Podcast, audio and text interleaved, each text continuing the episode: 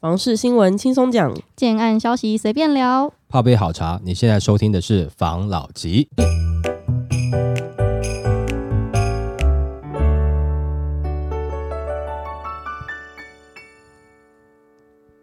关心你的房事幸福，我是房老吉。我是大院子。我是茶汤会，今天呢，想要来跟大家聊，不免得又要讲到这个选举了。最近选举议题让新闻什么都可以扯到选举，我也是很无奈。嗯，这是一个关于租赁的一个议题的新闻，嗯但是他讲到猴猴最歹级的这个包租公身份，想出来跟大家分享一下。好，侯真好康专家表示，岛果为因包租公好康是败坏的租赁政策养肥。总统选战日趋剧烈，三党候选人先后引发土地居住争议争议。赖清德候选人深陷赖皮寮争议事件，侯友谊凯旋院当包租公坐拥高租金利益受到强烈猛攻，科批也遭质疑农地违规使用事件。房市趋势专家直批，包租公高租金高收益只是败坏的租赁政策推波助澜下的受益者。赖萧身为执政当局，不知检讨租金高涨主因，更不知真正养肥包租公的主因，却来自执政党租赁政策的败坏。多房包租公免征囤房税，间接鼓励包租公囤房，导致年轻人破需的低总价市场被完全垄断。因此，执政当局不应倒果为因，五十效一百。专家同时提出一整套台湾房地产租赁市场之核心问题与解决方案的白皮书。那专家叙述，根据主计处年中公布 CPI 指数显示，房租类全台住宅租金指数再创新高，且近期六都房租平均年增率都超过二点三 percent，指数涨幅持续加剧，是过去十年来最大。其中又以南部年增率逼近三 percent 为全台各区最高。纵观过去二十年来，无论房价涨跌，租金已连续持续上涨。年轻人不但买不起房，更面临租不起房的困境，而执政当局却找不出房租加剧上涨的核心因素，反而针对多房房东免征囤房税，间接鼓励包租公持续加码囤房。政府却束手无策，只有不断的扩大租金补贴政策，再多的补贴永远都间接落入包租公口袋，且永远解决不了租赁市场败坏的核心问题所在。这专家白皮书啊，他就是在讲现在的这个影响租赁市场的种种阻碍因素，嗯然后找出租金加剧上涨的核心因素，并且提出长中短期的治本解决方法。那先提出核心问题，他觉得核心的问题是租赁市场不健全的相关因素。租赁市场败坏现象可以归纳内外因素，包括第一个是资讯面，嗯资讯面的整体没有全面实价登录，所以不透明嘛。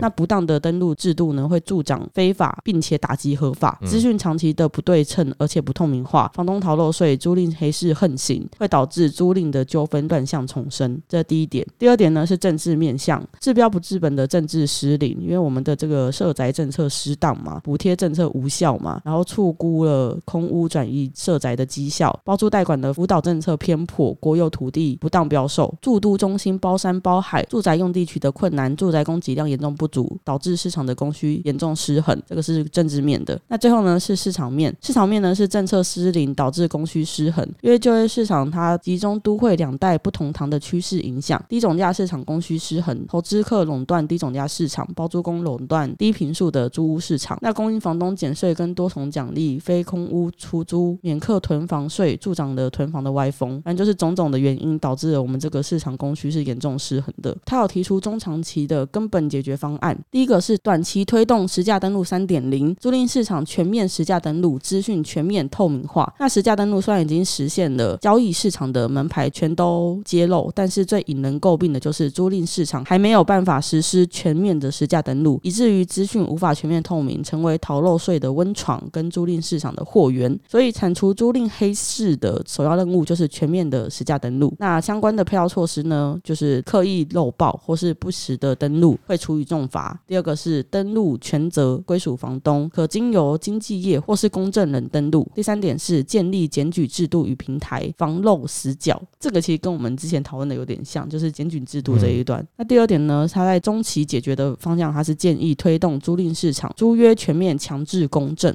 那租赁的合约一旦落实了全面强制公证，房东跟房客都可以在法律公平的保护下，直接强制执行，快速制裁任何违法的行为，同时逃漏税的行为也将难以遁形，彻底铲除租赁的黑市。那相关的配套措施呢？是公证数量大增，公证费率适度调降。若是承租人公证费用，可以考虑由政府补贴。订立逃漏税大赦条例，鼓励全面合法缴税。第四点是房东的房租收入可以考虑分离课税，减低合法缴税房东的负担。第五点是提高房客综合所得税之租屋扣除额，减轻弱势租金负担。那再是长期的，长期的他建议是结合民间资源，扩大只租不售的社宅供给量，目标社宅占比五趴。那解决供需失衡，只有提高社宅供给量才是长线治本的方式。因为都会小平数的住宅根本没有空屋问题，政策不能再指望空屋移转社宅的错误迷失，重新从社宅供给面检讨，盘点闲置的国有私有土地，大量规划社宅用地，充分运用民间的资源，结合民间资金与专业人力，大量且快速新建只租不售的。社会住宅，并且定定长线八年达成社宅占比五趴的目标。嗯，这个内容其实很长了哈，但大家如果有兴趣的话，其实可以自己去看一下。其实我们也只是简短中间一小部分出来讲了，主要就是资讯不对称了哈。因为你的租金市场，你根本不知道它的真正行情在哪里，对不对哈？那这个我们之前也有聊过了，所以说你这个很难啦。很多时候在赚钱赚的有的时候就是一个资讯差嘛，对不对？没错。那他说希望这个东西是透明化的，当然其实这个对于租客来讲是有帮助的。嗯，哦，你就可以像譬如说你上这种住宿网站啊，很多网站上面可以去做预约嘛。嗯，那上去以后，它都有很多比较的价格嘛，就是说你比较可以去选择你要的啦，你也可以知道市场行情大概是怎么样啦。但是啊，你租不到的话，还是租不到了。譬如说有一些饭店真的很贵，我要出去玩，我还是租不下去。但是这个就是你至少可以清楚知道它的价格在哪里啦，对不对？那他讲的第二点没有，就其实我们之前有聊过啦，就是说你要有公司行号嘛，对不对？好，你要把自己当成是旅馆业者来出租了嘛？一般的私人出租是不许可的，但他这边讲的是说，这个出租都必须要公证哦。但这是我觉得是类似的意思啦，就是说讲实在话，也就是要让政府知道有这一笔租赁的事实啦。那这样子的话，就变成说是会有可能会课税咯。那但是这个税金有没有可能会转嫁到租客身上？当然是有可能的啦。嗯，但我们的看法跟他稍微不一样，是说我觉得他应该是要当成旅游业，就像饭店业一样来经营。不是说只是说我把房子租给你，然后我有公证了，然后那有一些问题，那我不一定管你，我应该像是饭店业一样，一个服务。对，如果说我今天去住的话，这间房间如果说有冷气坏掉了，有什么东西坏掉的话，我一定是叫饭店的服务生来处理嘛，对不对哈？我觉得应该比照像类似像这样的模式啊，那你的价格上去，但是问题是你有一些东西是可以被照顾到的哦，那你可能会觉得，哎，你住起来还感觉还不错啦，没错。但是这个又可能还是会反映在成本上面去啦。但不管怎么样啦，如果说今天这个东西有没有都是确定你必须要有的话，哦，就是要有公证，或者说是你要有公司行号的话，那至少它不会是一个黑市。那有什么样事情的话，不管说你政府要补助或干嘛的话，你也比较明显知道到底谁是租客啦。嗯，但这个对房东就是一个问题。那我之后重购退税，我就哦，那再来是我每一次要缴的所得税就不一样，哦，对不对？所以这个在执行上面有没有就会有那么一点点难度啦。但政府会不会这么做，就是另外一回事了。因为毕竟可能房东也是一个投票市场了。哦，我们这边我们不去讲说到底这个东西是对或不对，因为正义这种东西很难讲哦，每个人的立场不一样，正义就不一样了。哦，说实在话，但是它会有一个大家比较认同的一个方向啦。假设如果说今天这个房东是二房东的话，当然大家都不想嘛，对不对？好，但是以比例来讲，其实二房客也不少了，是不是？没错。有的时候你其实这个有在出租房子就知道，就是说你的房子顾得很好，然后你的价格稍微高一点点。其实来的租客，他的水准也是比较高一点点的。嗯，哦，他就是愿意多付钱，享受比较好的这个室内。对，假设你今天是租那种很便宜的，有没有？有的时候就是里面会有那种吸毒的啦，哦，或者说一些犯罪的啦，在那里面，那你就会很烦恼嘛。如果说都是房东的话，我当然希望是租给这种比较好、比较优质的。如果说以我立场，我当然会希望我房子顾好一点点。嗯，然后呢，我的租金可能不会跟人家比便宜的。嗯，但是对我来讲。也是一个保障，就是说这样子的金额，如果可以的话，那我租你，我也觉得比较安心啊。不然的话，我觉得我便宜租出去，我不租还没事，我租出去以后，我请神容易送神难，这个人在里面做了什么，我又不好进去，真的很可怕。我真的很多新闻都有那种恶房客啊，就是把房间搞得很恶臭啊，然后东西乱丢啊。像你刚才讲的那一类人，可能抽烟槟榔都不免俗啦，房子那个墙壁都会留味道，很恶。对，就讲实在话，你就是以二房东跟二房客的比例来看的话，其实好像是二房客的比例比较多一点点。嗯，好，因为房东毕竟他就是存钱缴贷款买了房子，他还是希望他的房子能够好好的，没有错。你会觉得他有个剥夺感，他买了房子。但是他在出租这件事情，他如果说没有太夸张的话，我觉得大部分就顶多就是不想缴税而已啦，对不对？但是其他我觉得二房东的比例其实没有到那么高啦。但是你有的时候这种如果说出租的产品是属于这种很便宜的产品啊，常常有的时候那个房客是比较让你会头痛的啦。哦，这个确实也是这样子啦。好，那他最后讲到那个长期的，就是说最后还是要回归，不管是由政府带头，或是说民间结合一起来去做这个社会住宅啦，是上述的三个东西。有没有？我们以前也常常去聊到嘛，哦，就是说在过程中，我们可能也没有像专家这样统整起来啊一篇文章，但事实上，我们之前也常常聊到这几个点上面去了，对不对？那是说这样子到底能不能够根除现在目前的这个租屋黑市的一些问题哦？我觉得一定会有帮助了。但是你要说完全根治啊，我感觉不知道是不是还是有一些偏方方法可以去再钻一些漏洞。嗯，所以我觉得其实可能有时候法就是这样子啊，它与时俱进嘛。呃，人越来越聪明，越来越会钻的时候，你就必须得把一些洞得补上嘛。所以它可能还是有慢慢在进化的空间。问题是我们现在连这一步都还没有做到。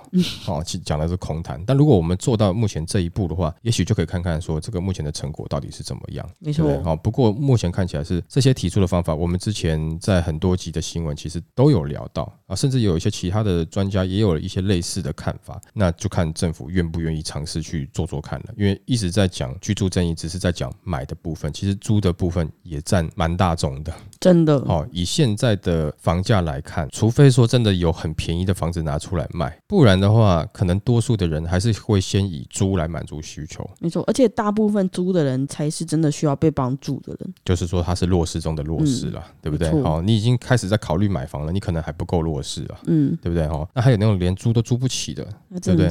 连租都没有去考虑的，那可能就是弱势中的弱势的弱势了。到底我们的弱势定在哪里？嗯，对不对哈？所以这个当然有必要去思考了。居住正义到底它的正义支援到哪一个层面嘛？嗯，对不对哈？那是不是要扩大呢？对不对？这个也是大家可以一起去思考考虑的啦。OK，下一则。这一集呢，我们要来聊这个新闻呢。我觉得它这整个新闻非常的危险，嗯，因为他在讲我们这个高雄的预售市场，对，有四大这个产品特别的吸引人注目。OK，但是大家都知道，高雄现在就是如果要投资的话，要多想想。对，想说这个新闻来跟大家分享一下，看你有什么看法。好，四大类型产品市场更吸睛，年底高市预售市场个案表现趋明显。最新统计显示，全国的预售揭露件数在政策上路前达到高峰，市场有赶上车效应。十月又重新回到到单月万件水准，主要都会区的揭露量都呈现年增表现。南二都揭露量，高雄市九百余件，年增六十六 percent；台南市五百九十七件，年增二十二 percent。不过南二都双双较上月微幅减少。包括了从化区捷运站、大面积基地开发案与科学投资题材区域，都仍是市场较为基金的产品。平均地权条例在今年七月上路，不过市场在政策上路后，预售揭露量又回到单月万件水准，市场逐渐消化政策利空。但平均地权条例上路也改变预售生态，预售买盘的非自用买盘大幅减少，购买的多以自用需求为主。那专家表示，预售市场整体表现交易大致稳定，除了高单价、高总价产品交易较慢外，从化区捷运站大面积基地开发案与科学投资题材区域都仍是市场较为吸睛的产品。只要预售销售状况稳定，开发商也不太会遇到日后的囤房房税问题。根据最新市调显示，最近高雄市预售市场也呈现冷热两极化与个案表现情势发展，包括了位于捷运红线 R 二十二站区一带、轻轨捷运 C 二十六站区旁的预售产品。业者纷纷诉求区域开发建设前景，或搭配自备六 percent 的优惠付款模式，顺利吸引看屋表现迅速加温，甚至惊动一些中北部小资族南下寻求置产机会。另外，高大特区的蓝田东段也出现不少科技新贵上门赏屋，丰富高安全配备与高质感规划，成为吸引科技新贵与电子业自营商置产课程的利器。他这个新闻呢，让我感受到一种紧张感。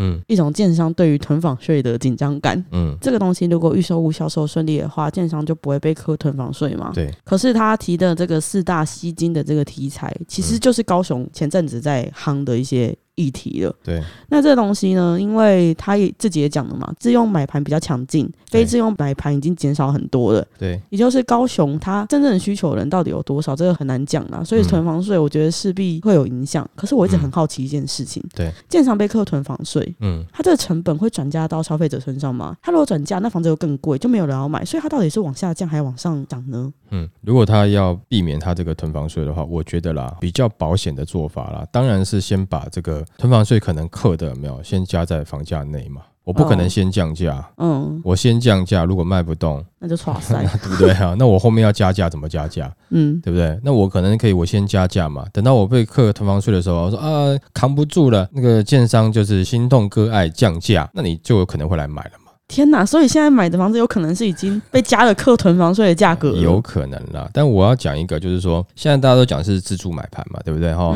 到底高雄这个地方现在自助买盘到底强不强劲？它有它的需求，但是问题是当时炒那么热，然后开那么多从化区出来，其实针对的是外地来的嘛，嗯，哦，或者说本地要投资给外地人来上班的嘛，对不对？哈，工作机会的嘛，哈。那我最近听到有几个在科技业的朋友了，哈，最近他们在互相，哎，好像在拉来拉去，哎，要不要一起上车？上车哪里？哎，居然是去高雄，哎，他们是要去高雄投资还是去高雄工作？好，来投资哈。那为什么呢？因为他们觉得说，最近啊，在可能竹科一带啦，那边的房价是对他们来讲可能有点高了。嗯，但是他们还是想要投资。那相较之下，觉得现在高雄有机会哦，他们也是踩在时间比较早的点。哦，那我们之前有讲过嘛？如果说你的这个经济能力啊嘛，你是有办法先扛个三五年的话，那当然，我觉得这个政府已经确定那边要发展了，台积电也确定是过去了嘛，对不对？嗯。那这样的状况下，它未来一定是会有它的这个支撑啦。只是说现在你进场会不会撑久一点点？但如果你能撑得久，那你可能就进去了。我听到他们有在互相揪了，要不要来去看一下？要不要研究一下？哦，走一趟。但是因为当然这个里面也有一些就会找一两个是在地高雄人嘛，哈，但都是科技业的啦，就会觉得说啊，他们比较不喜欢这个轻轨啦啊。那其他的哈，有一些是跟工作机会相关的啊，其他政策的一些或是重大建设利多的，他们觉得哎是有兴趣的。所以说，在未来一段时间，我觉得在高雄的买盘来讲，我觉得还是会有一定程度的投资客哦哦，这投资可能就是比较长期持有一点点的哦，因为前一段时间该退的也退了嘛，嗯，不敢玩的也不敢玩了嘛。市场冷静下来了嘛？这些投资客讲实在话，他就是好好上班，薪资收入也不错，嗯，对不对？他可能有一部分投股票，有一部分投什么？那有一部分他想投房地产，哦，对不对？那房地产来讲的话，他可能现在要投，他觉得要让他比较稍微轻松一点的话，可能有些区域他就投不下去了嘛，嗯，对不对？那以他们自己来投来讲，他也会希望跟他们产业相关的，因为他们知道他们自己产业是怎么样嘛，他会想要找一个比较相关的，他比较了解的模式。所以我觉得高雄。看来是未来在二零二四年哦，我感觉还是会有哎，我感觉还是会有投资。那你认识的那一个有在考虑要不要上车的那一群嗯科技人，对他们想投高雄哪里？地点当然就是以园区那附近嘛，南子那附近嘛，哦，对不对哈？就是以那边为考量嘛，对不对？那你看那边的现在的价格，我们那时候也有去做市场价格的了解嘛，对不对？跟现在你竹北有可能要开的，因为对他们来讲，就是我要找一定是更接近台南科学园区，对不对？台积电附近的嘛。那你跟竹北的房价，上次就讲了嘛，未来应该就是七已经是底了嘛，有可能会再往上嘛，除非你的位置很偏嘛。那这样看来差很多。差很多，真的是不是？对他们来讲轻松很多，就以他们的收入来看啦，嗯，是轻松蛮多的。所以感觉上，可能在地人觉得已经涨得哎有点夸张高了，但是就让人很悲伤的就是。意想不到的可能会继续涨，对，可能外地的投资客还会去哦。啊，这些外地的投资客也不是说很专业的投资客，他们可能就是诶赚了一些钱的科技人才，然后呢，这个资金可能闲置也不知道放去哪里。那看到这个机会，心中又浮现了一个学长跟学弟的浪漫爱情故事。对不对？你毕业来跟我租，租个几年，你也自己成家，是不是？就大概类似像这样的故事，好像又浮现在他们的脑海当中了。嗯，所以有可能啦，对他们来讲，如果说这个北部的科技人才没有，他们对于房价的认知已经到了那个坎的时候，他的往回去看这个高雄某些区域的话，他会觉得轻松，真的哦，他会觉得哎，好像可以哦，压力不大。对，那他会觉得说啊，这个会之后会涨啊。那可能在地会觉得说，这怎么可能会还要再涨上去啊？但是他们就觉得会涨，嗯，对不对？那之后会不会涨呢？如果说他的工作机会真的有这么多，那边的人才收入是这样子的话，那可能真的就涨了。嗯，没有说要鼓吹你去投资或干嘛的，没有，这只是某部分的投资客或者某部分的科技人士他们的看法，他们想要去自产，你会怎么做那是另外一回事。我只是把市场的状况，现在有人在问哦，而且还人数不少，听说人数不少，想要了解这件事情，那只是了解啦，了解归了解啦，不是说他们都要去买啦，哦，就是听一听啦，可能有兴趣这样子啦。对，OK，好，来下一则。这一集呢，我们要来讨论的是，这集是不是要跟大家一起倒数？哦，好，五四三二一，新年快乐！这集呢，这集呢，我们来讨论的是，就是我们都知道这个近几年的房价疯涨，那我就看到一则新闻，就是台湾到底哪里房价涨最多？嗯。我先未看先猜，我自己觉得是竹北、台南。嗯，台湾哪里房价涨最多？这地区房价上升四 percent，连续三季年涨幅居六都之冠。根据第三季房市季报，六都房市季涨幅与年涨幅同时收敛。六都季表现，桃园居冠，涨幅四点零四 percent。六都年度同期表现，桃竹地区在二零二三年交易量缩的房市景气下，逆势持续上扬，连续三季比较去年同。同期涨幅都居六都之冠，俨然成为六都房市发展的明日之星。那六都比较上季平均涨幅为零点九五 percent，比较去年同期涨幅为二点四八 percent，相较第一季年涨幅七点零八与第二季年涨幅三点八 percent，已经逐季涨幅缩小，显见多头力道已逐渐减弱。从六都行政区表现涨跌互见，预计第四季虽然量增，但房价将由微涨转至持平的走势，因为高铁经济逐科。外溢、淘机扩大、都会等三大因素促使桃竹地区房市上扬。那这三个因素的第一个因素是高铁轨道经济发酵，竹北站因红会与冠德签下七十年地上权未来执行开发案，使得竹北生活圈更加完善。第二点是竹科周边外溢效应，竹科已经展开扩建宝山二期 X 基地及龙潭三期扩建计划，协助台积电备妥一纳米生产基地，对就业与人口流入产生注意，并对周边房价推升产生外溢效应。第三点是桃机串联大台北都会扩大至桃园。桃机通车后，桃园与台北只有一小时生活圈，而房价只有三分之一。青浦高铁未来结合航空城开发，捷运绿线串联桃机线，成为大台北都会扩大后人口净流入的重镇，也是桃园市未来发展的重心。那六都的行政区既涨幅前十名出炉，分别是台南中西、桃园新屋、台南安定、桃园。杨梅、新竹、竹北分居前五名。那再来预计第四季房价持平，二零二四年房市转空，呈现以盘带跌的格局。专家综合分析，六都房市在第三季预售市场开工量已经与始照核发量呈现死亡交叉，显示房市多头市场由多转空讯息，预期开工量第四季将持续下滑，且成屋平均房价涨势接值走平。二零二四年房市走势就开始偏空，而持续一年多销售率不佳的预售市场余屋量持续增加，势必有待价格松动而逐渐消化。唯因建商财务体制健全，加上营建成本居高不下，房价大跌不易。二零二四房市将会以盘带跌，呈现价稳量增的格局。看来就是的确是这个，我们台南新竹都在榜上有名啦。对，那现在这六都它的这个房价状况，我觉得比较让我意外是。有一个分析是在季涨幅的分析，对。桃园新屋让我有一点点意料之外，因为桃园新屋那边我知道是它没有什么太多的重大建设，嗯，然后认识的代销朋友在观音那一带，就是都是整个桃园区的边陲地带啦，在卖房子。那我知道的是他们的销售状况其实都没有到非常的顺利跟非常的好，嗯，所以他那边会涨我意料之外，真的意料之外。但是这个涨幅有没有我们要看了哦，就其实必须要讲，要我现在不是讲说桃园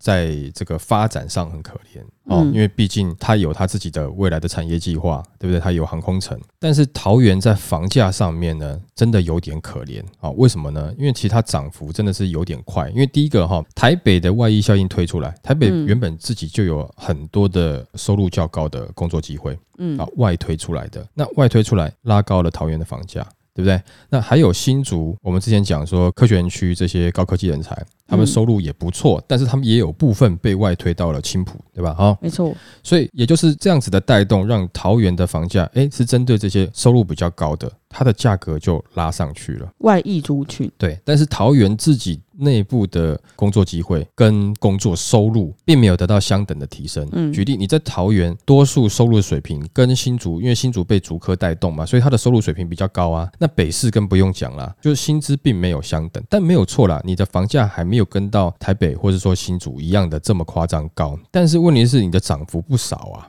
嗯，哦，就是说以房价来看然后稍微比较讲他的话有点可怜啦，对不对？吃亏啦，但是真的是被这样子的状况带动的哦。但是这个也会呈现一个，就是说，当你的人口涌入以后，那桃园未来的发展看得到的是。不可小觑啊！哦，因为你已经有这么多的人口移入了，那这些人口他的收入其实也不错，但对原本桃园在地的来讲，可能一开始会有点不好接受，但没有多久你会发现桃园它的发展应该会跟着起来。哦，它就是会整个会串联下来嘛，对不对？所以他刚才讲说这个地方哦，这个桃园呐、新竹啦有发展，这个不意外嘛。这两三年有在跟新闻，大概也都知道嘛，跟你的产业也有一些关系啊，跟你的建设有点关系啊。但最近蛮多的是受到产业的影响嘛。对不对？哈，因为你会冲过去买房的，除了北市它的外推效应以外，全台多数都是跟科技业有关系啊。其实这两三年好像在讲房市，都是在讲热钱、科技业啊，外推效益。嗯，大部分都是这样子。后续持续一直有在发酵的，其实就是在科技人才，他们的收入比较高哦，然后呢会想要资产买房这样子的状况。对不对哈？其实目前最近几个县市还有持续的在控制的，其实大概是这样子的状况。所以你说桃园有没有？有。哦，就像虽然说你刚才讲说他们现在状况虽然不好，但价格可能下不去了。嗯，哦，因为可能旁边的卖得动啊，他们也认知是说，反正我现在 hold 在这边还是有机会啊，因为前面也卖了一波了嘛，对不对？现在只是稍微冷了嘛，那你北市外推的你还是会推出来。你今天北市即使是没有涨，但是问题是一瓶可能也是要一百多两百。哦，你往核心越核心就两百两百多了嘛，你边边一点的一瓶一百差不多嘛，或者是说你要买中古屋。但如果说你是要买新的啊预售屋或新城屋，或者是说你希望平数稍微大一点点的，你也只能来我桃园啊。那我这个价格我就先忍着嘛，因为你迟早得出来。你现在不出来，迟早得出来了，对不对？哈，新竹也是啊，你新竹已经涨那边，我就等你涨，我很高兴。你什么时候推过来而已？嗯，你不是往南部一点推，就是往我桃园这边推了嘛？嗯，对不对？哈，那这个是很有可能的。事实上有还有好几个点的这个从化区，就不要特别点名了哈。科技人蛮喜欢的啊。那有一些点的这个从化区是北市特别喜欢的啊，因为大家都知道嘛，不要讲一讲又要去炒作。这太多新闻有讲说哪些地方北市人喜欢，包含青浦，哎，它的站点，对不对？有哪些是比较偏北市人去买的嘛？这个已经之前的新闻有讲过了，那新闻有报。那最近这个还是小心点，因为选举前不要再讲这种话哈，讲太多的 万一被人家拿来罚。但是这个状况其实就是现在市场的状况。那这些地方它就是会有涨幅。那桃园会不会未来还是会有可能相对应的涨幅继续上去呢？我觉得是有机会，因为它会继续发展哦，它会继续发展，而且它的发展呢不是只是空谈，因为它有净流入的人口，它有人口的红利，所以现在从新北桃园到新竹这个连起来，我觉得未来真的是不可以小觑啦，不可以去看清它它未来的发展了。好，OK，好吧，那今天是二零二四的一月一号，也祝大家新的一年事事顺心哦，不管是自住买房或是投资买房，都一切顺利，好吗？好，OK，那我们今天就分享到这边喽。好好，谢谢大家收听这一集的房老吉，拜。